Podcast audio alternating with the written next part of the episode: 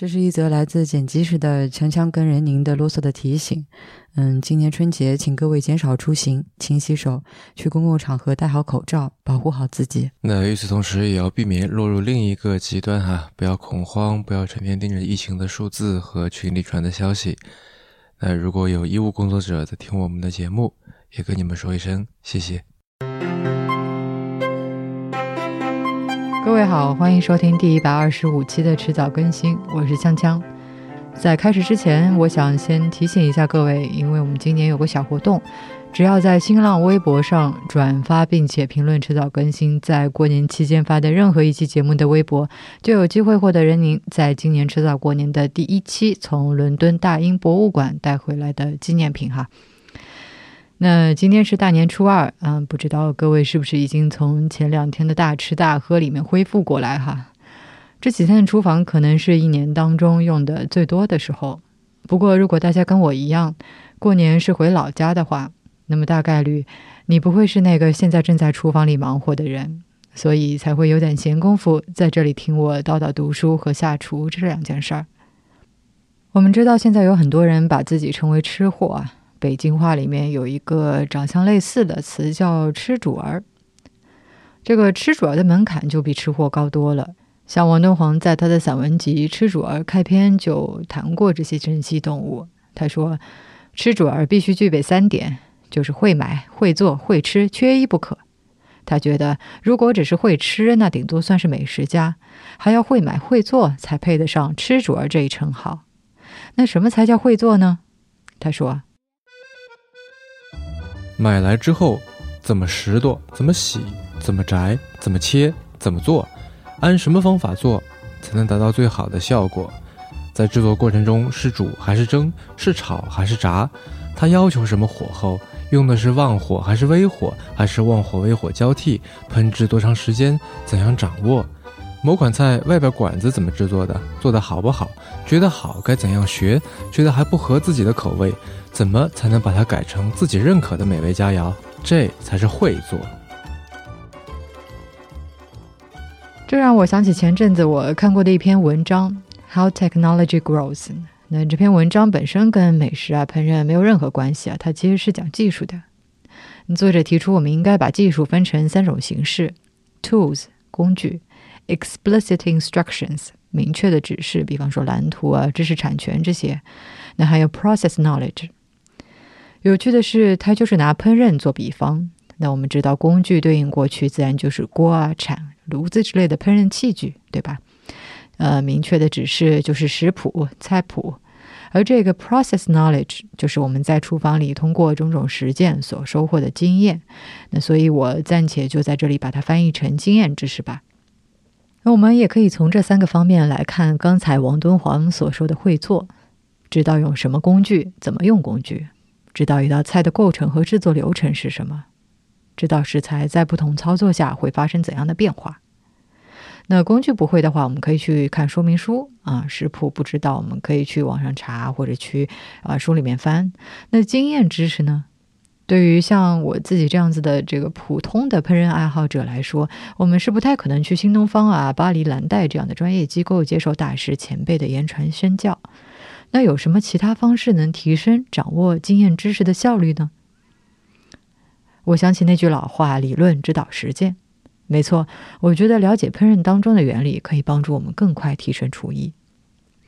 那介绍烹饪当中的原理的书，市面上有两套很硬核的大部头啊，分别是这个 Harold McGee 写的《On Food and Cooking》食物与厨艺，还有 Nathan Melvold 等人写的《Modernist Cuisine》现代主义烹调。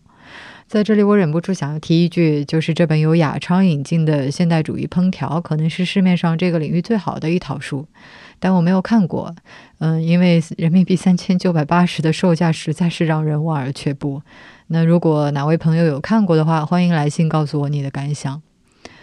所以在决定在了解烹饪原理这件事情上面投入更多时间和金钱之前呢，作为入门，我觉得我们今天可以先来聊聊这本更加小白 friendly 的厨艺的常识、理论、方法与实践。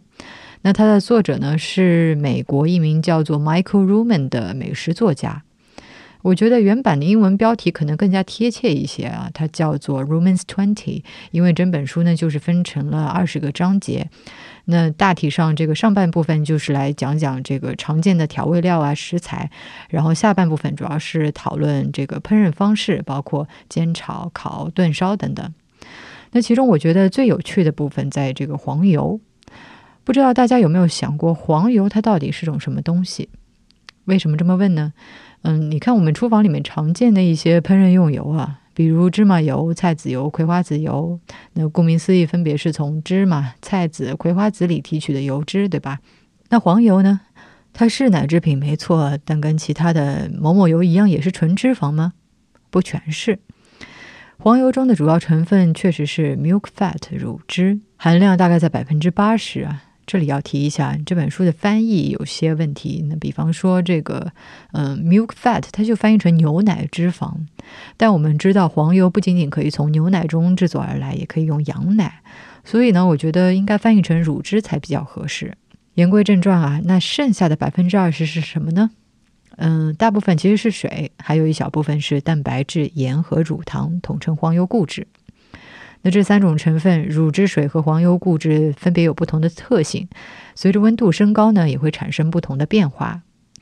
当我们刚开始加热时，黄油块会开始软化、坍塌，并在锅中滑动。那这时候呢，是里面的水分在起作用。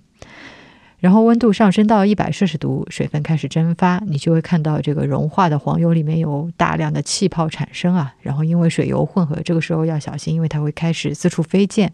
那当温度升到一百四十到一百六十度的时候，黄油固质就开始产生褐变反应，融化的黄油开始由浅黄色变成褐色。那这就是我们常说的美拉德反应，是里面的这个乳糖和蛋白质在高温作用下面发生了反应。如果你再继续加热一会儿呢，这个褐色会进一步加深变成黑色，那就烧焦了。所以啊，我就明白为什么黄油它不适合拿来做高温烹饪，比方说煎牛排，对吧？那我自己之前就这么失败过，原因就在这里，因为在牛排表面因为美拉德反应形成一层完美的 crust 之前呢，用作烹饪介质的黄油里的固质就已经烧焦了。那我们想一想，如果把水和固质从黄油里剔除呢？你想啊，动物脂肪的烟点它一般都比黄油要高一些，比如鸡油、鸭油、猪油这些的烟点差不多都在一百九十度左右。像我小时候，我奶奶就经常是用猪油来炒菜的。如果我们把水和固质从黄油里拿掉，那么剩下的就是纯乳汁，哎，说不定就可以用在高温烹饪里了。事实上也确实如此，这个过程就叫做 clarifying。具体的操作步骤我就不在这里细说了，大家可以自己去查查看，其实一点都不麻烦。那么 clarify 之后的黄油就叫做 clarified butter，中文是澄清黄油或者说污水黄油。那它的烟点就非常高啊，有两百五十二度甚至更高，很适合拿来煎肉啊、煎牛排、煎鱼什么的。那值得一提的是，嗯，这个我们西藏地区的酥油茶里面的这个酥油，其实就是澄清黄油的一种啊。它在古时候被叫做醍醐，没错，就是成语“醍醐灌顶”里的醍醐。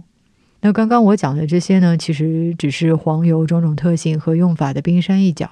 它还可以作为起酥工具，因为油脂可以缩短面筋的长度，让面食吃起来更加有酥松感。呃，比如这个苏格兰特产黄油酥饼 （short bread），这里的 “short” 就是酥缩、缩短面筋的意思。黄油还可以作为最后的点缀、增味剂、保存剂等等，太多了，我就不在这里一一细说了。所以啊，在西餐烹饪里面有这么一句话，叫做 “butter makes everything better”，就黄油让呃一切东西变得更加美味。嗯，不过正如这期节目不是黄油 one on one。那我读这本书的最大收获呢，其实也不在于说，嗯，知道了多少烹饪方面的原理啊，掌握了多少技巧。因为我们经常会认为做菜，尤其是西餐啊，其实就是照着菜谱去精确执行，对吧？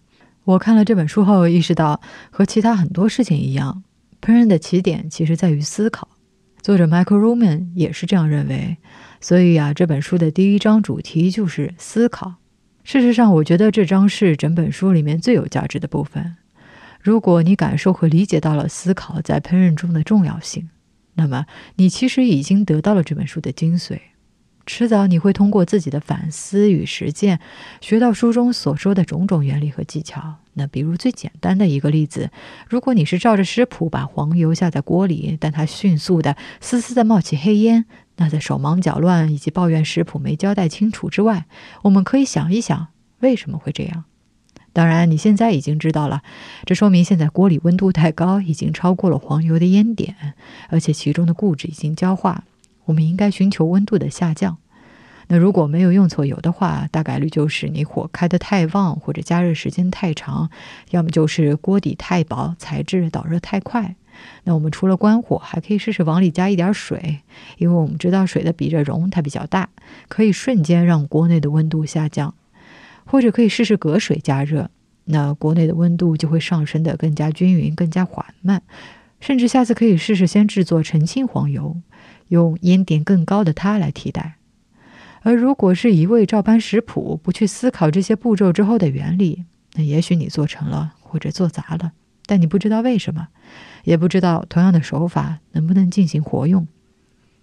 这种类似的沮丧，我就遇到过好多次，也让我想起《禅与摩托车维修艺术》这本书里面，约翰夫妇面对以摩托车为代表的科技时的那种挫败感。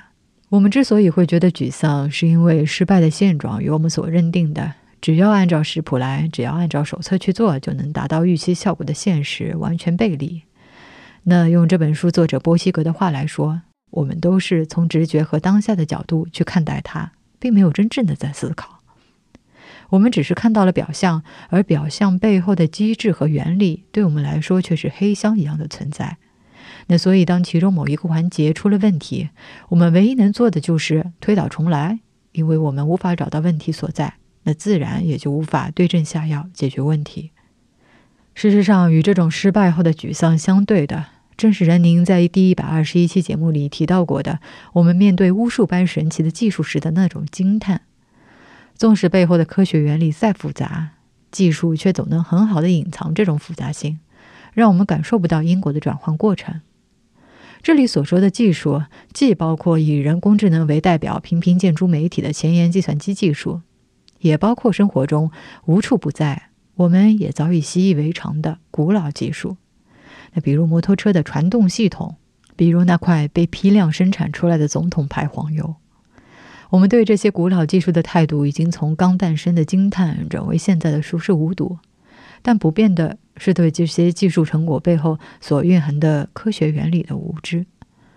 随着时间的推移，昨天的巫术化作今天的日常，而今天的巫术又重新占据我们的注意力。在第一百一十九期《咱们用户有力量》这期节目里，我们曾经和赵赛坡讨论过“以弱胜强，以业余胜专业”这个话题。为什么用业余工具实现自己的目标，会比使用专业工具更有成就感？